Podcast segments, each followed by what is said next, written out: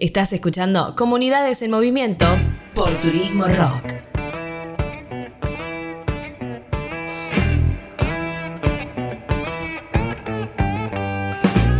Y un día volvimos. Año nuevo, mismas problemáticas y por supuesto, mismas luchas.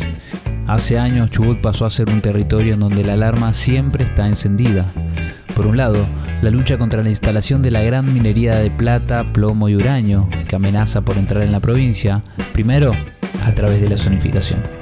Por el otro, la lucha constante ante la deuda salarial del gobierno con las y los trabajadores estatales, empobrecidos y saqueados, como resultado de una crisis social y económica que el mismo gobierno provincial generó a través de endeudamiento fraudulento en el que ni siquiera informaron a la sociedad en qué gastaron los millones de dólares que contrajeron. Y por supuesto, ¿qué sería de esta crisis sin la pésima gestión y la corrupción en la administración pública?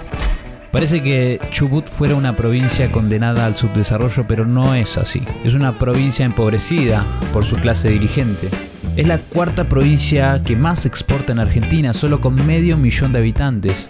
Y sin embargo, cerca de la mitad de su población está hoy por debajo de la línea de la pobreza. Esta provincia produce 12 veces más de la energía consumida y tenemos localidades que aún no cuentan con luz propias y otras que pagan el servicio más caro del país.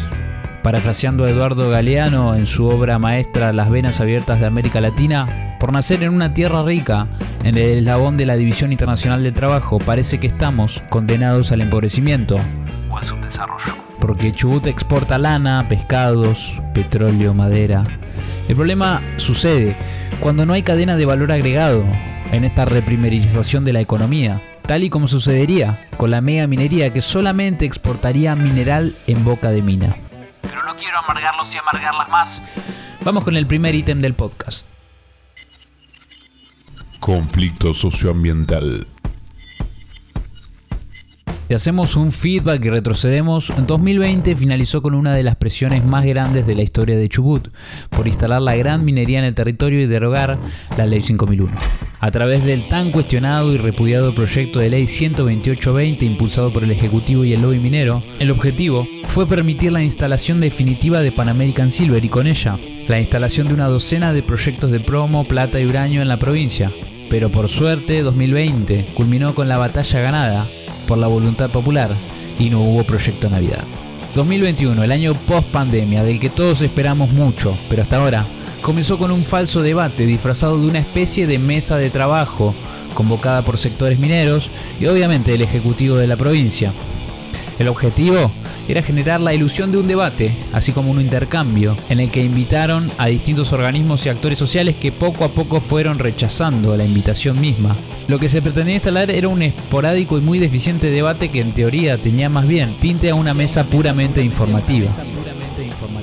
La embestida que este año el lobby y el gobierno querían concretar fue una sesión extraordinaria que estaba programada para el 5 de febrero, pero un día antes se llevó adelante una acción nacional en contra de la zonificación en Chubut que movió la agenda y dicha sesión ni siquiera superó la instancia de la Comisión de Recursos Naturales. Aquel 4 de febrero, el rechazo se sintió en todo el país y la alerta también fue máxima.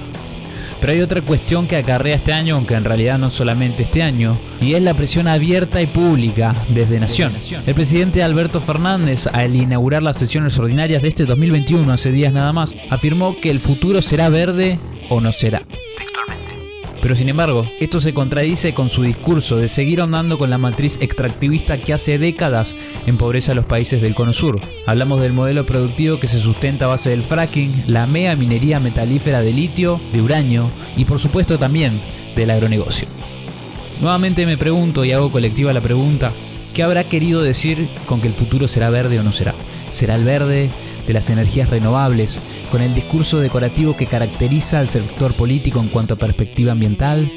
¿O será el verde, como el color de los dólares que dicha matriz extractiva se empecina en captar a cualquier costo?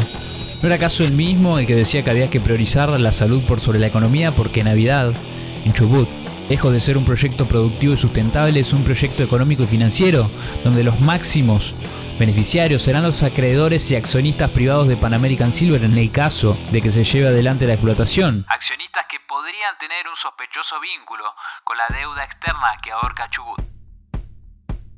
Pero ¿qué pasa con esta fuerte presión por habilitar una actividad extractiva que amenaza las pocas fuentes hídricas que además está prohibida por una ley provincial? ¿Será que la Patagonia, aún luego de esa campaña del desierto, sigue siendo aún tierra de conquista a cualquier costo, en este caso socioambiental?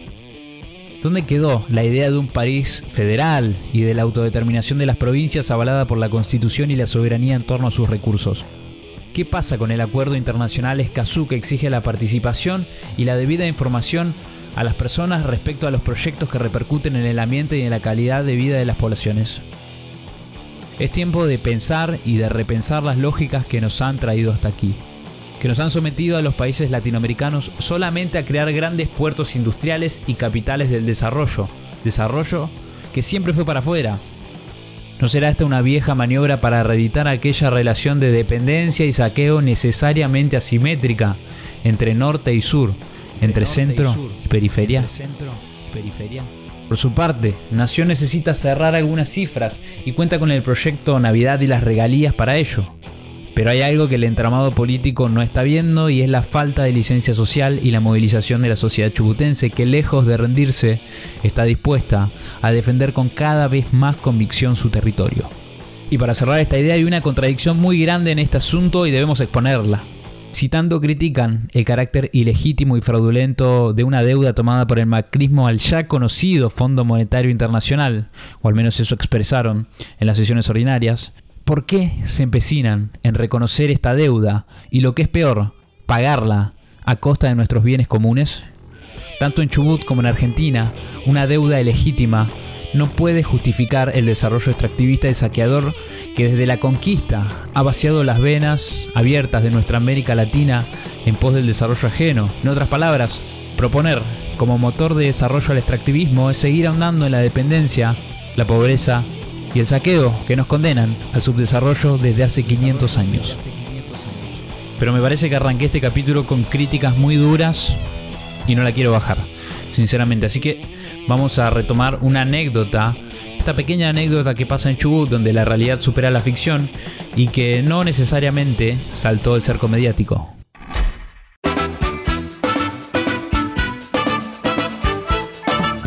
Vacunas robadas. Cuando la escena nacional se vio bombardeada de noticias a partir de que se diera a conocer que el ex ministro de Salud, Ginés González García, habría facilitado la vacunación a un selecto grupo de conocidos y amigos. Acto totalmente repudiable, obviamente. En Chubut, 30 vacunas fueron extraviadas de un hospital de Comodoro de Rivadavia. Así sin más. Como respuesta inmediata, el gobierno hizo lo que mejor sabe hacer, criminalizar y perseguir mediante operativos comandados por el ministro de Seguridad Federico Mazzoni. Y así es como se llevaron adelante alrededor de 15 allanamientos en donde trabajadores y trabajadoras de la salud denunciaron abusos de autoridad por parte de las fuerzas de seguridad. Recordemos que durante la cuarentena fueron registradas más de 40 denuncias por abuso de autoridad por parte de oficiales de este ministerio, sin mencionar el habeas corpus presentado por organizaciones de derechos humanos. Aparentemente y sin nexo alguno, una enfermera habría acercado alrededor de 30 ejemplares de la vacuna Sputnik B y las habría aplicado en el sindicato de camioneros, quienes privilegiadamente y sin saberlo aparentemente tuvieron la oportunidad de vacunarse antes que muchos del personal de la salud. Aún no se pudo probar si aquellas vacunas eran realmente las faltantes en el hospital, y como es usual, más en Chubut, justicia suele ser un largo túnel que puede demorar años y años y años y años. Pero después de cuatro años, las clases comienzan. Esta semana otro tema captó la atención de la opinión pública y es algo que los medios comerciales de la provincia exhiben como una victoria por parte del gobierno provincial, luego de tres años sin prácticamente cumplir con el mínimo de día de clases estipulados por el protocolo. A través de una cuestionada negociación de gremios docentes con el gobierno chubutense, las clases comenzaron, aparentemente, irregularmente, este primero de marzo. Lo cierto es que la situación educativa en la provincia viene en crisis de mucho antes de la pandemia. Y mucho antes, todavía, de que empezara a instalarse la presión para que haya clases presenciales por parte del macrismo y la oposición a nivel nacional. Vieron que los sectores que no hicieron otra cosa que desfinanciar y desprestigiar la educación pública, ahora parecen los más preocupados por la emergencia educativa. Bueno, algo similar sucedió en Chubut. Durante toda la pandemia, aún sin casos, no hubo noticias sobre la reparación de escuelas o preocupación alguna por solucionar el conflicto salarial con docentes. Con el pago escalonado, el gobierno eligió pagar a quien le toque, así arbitrariamente, y primero empezó por seguridad, luego por salud, pero siempre relegó al cuerpo docente. De los tres últimos años no llegaron a sumar 180 días de clases presenciales en toda la provincia. Luego de la visita del ministro Nicolás Trota y ante todo pronóstico, las negociaciones con los gremios llegaron a un acuerdo. Desde el gobierno ofrecieron finalmente pagar toda una masa salarial y el medio aguinaldo adeudado de diciembre, dejando de lado a aquellos jubilados y jubiladas provinciales. Pero, ¿de dónde proviene la plata para hacer posible este acuerdo? Aún no hay información oficial.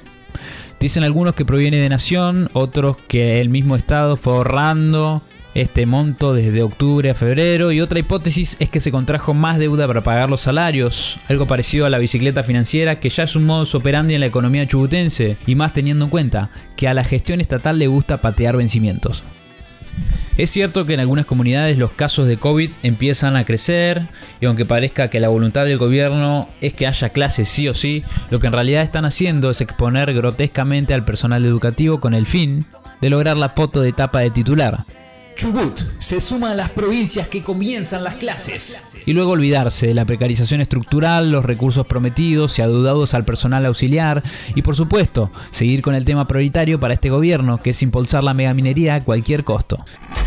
¿Se acuerdan que al principio de este podcast dije que en Chubut vivimos en un estado de alerta constante? El pasado martes 2 de marzo, en Chubut se inauguraron las sesiones legislativas y adivinen cuál fue el tema prioritario en la agenda del gobierno. A ver, a ver, a ver, a ver. Sí, mega minería.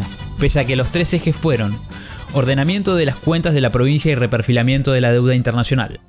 Avance de las obras estratégicas, la diversificación de la matriz productiva junto al Plan de Desarrollo Productivo de Chubut. Aún antes de esta sesión, en declaraciones con los medios, esto fue lo que decía el mismo gobernador sobre su intención de seguir adelante con el proyecto de zonificación. Inclusive lo vendió como el mejor proyecto productivo del país. Con respecto a lo que usted dice, el proyecto de desarrollo productivo de la meseta, efectivamente, efectivamente eso se va a decidir en el debate, como se viene haciendo hasta el día de hoy con los distintos actores, y hará la legislatura como corresponde. Porque una consulta popular sería sacarse el, lazo o el peso de encima por parte de los diputados, ¿no? Nosotros estamos hablando de la zonificación, ¿bien? Hablemos primero que es la zonificación nada más que, que de la meseta. Estamos hablando de la zonificación, ya tuvo su oportunidad otras, otras comarcas, entonces hablemos de la comarca central, y si que tenemos que dar el debate como corresponde y no quedarnos de la tranquilidad desde la oposición para poder criticar sin querer aportar. Nosotros estamos abiertos porque queremos el mejor y estamos convencidos que es el mejor proyecto de desarrollo productivo de la provincia y del país. Entonces lo vamos a defender y vamos a dar la discusión. Vamos a dar la discusión como se merece, con el sustento científico y todo, tecnológico también que se tenga que dar. Fíjense qué tan amplio es el rechazo a esta actividad y este proyecto 12820 que ni siquiera la inauguración de estas sesiones fueron en la legislatura, sino en la Casa de Gobierno. Pero eso no es lo más contradictorio. Un detalle que reclaman las asambleas y el pueblo chubutense es que si puede haber clases presenciales, ¿por qué no pueden sesionar funcionarios públicos también de forma presencial? ¿Tendrán algo que temer al contundente y lapidario rechazo que se manifiesta en las calles? Este es el testimonio de Noelia Silva, perteneciente a la Asamblea de Vecinos y Vecinas Autoconvocados de Rawson y Playa Unión. En diálogo con la radio escuela Seferino Namungurá, esto fue lo que detalló sobre el petitorio que hicieron las mismas asambleas un petitorio de derecho, se llama así el documento que se presentó, exigiendo cuatro puntos diferentes a los legisladores. Y los puntos son, el primero es el pedido de tratamiento sin modificaciones de la iniciativa popular y ponemos los fundamentos de por qué estamos exigiendo que se haga el tratamiento, que es la cantidad de firmas que se presentaron, más que es una herramienta democrática y debería ser atendida con suma urgencia Y con respecto a la, las fuerzas represivas, la verdad es que están a la orden del día. Nosotros seguimos siendo perseguidos y hostigados, nos persiguen autos de las, como se llama, de inteligencia. Nosotros eh, eh, cuando fuimos eh, hace un par de días, unas semanas, a hacer el corte intermitente en ruta de Treleu, identificamos tres autos que nos venían siguiendo, autos que están sin patente. Tenemos los modelos de esos autos que nos han estado siguiendo y tomando fotografías. Esos mismos autos se estacionan fuera de nuestras casas.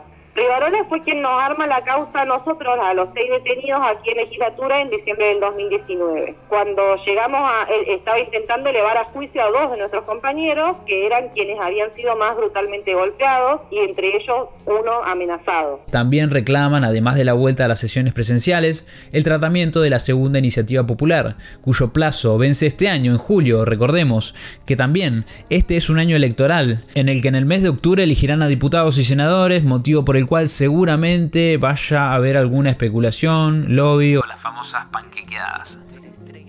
En lo que respecta a las clases, esperemos que no sea solamente un eslogan vacío que recaiga en una foto de campaña con las y los chicos en su primer día de clases y que los problemas estructurales, que aún están lejos de solucionarse, comiencen a mejorar.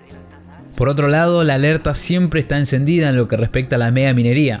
Tanto el proyecto nacional que propone el gobierno comandado por Alberto Fernández como el provincial encabezado por Mariano Arcioni parecen no tener otra alternativa para Chubut que la gran minería contaminante, a fines de, por supuesto, generar algunas divisas a casi cualquier, Casi costo. cualquier costo. Hasta aquí hemos llegado con este primer capítulo de Comunidades en Movimiento, segunda temporada, por Turismo Rock. Mi nombre es Yago Miens y como casi siempre digo, si te gustó este capítulo o este contenido, compartilo en las redes sociales y nos vemos en la próxima edición. Comunidades en Movimiento, segunda temporada. El podcast que te cuenta lo que sucede en Chubut, donde la realidad supera la ficción.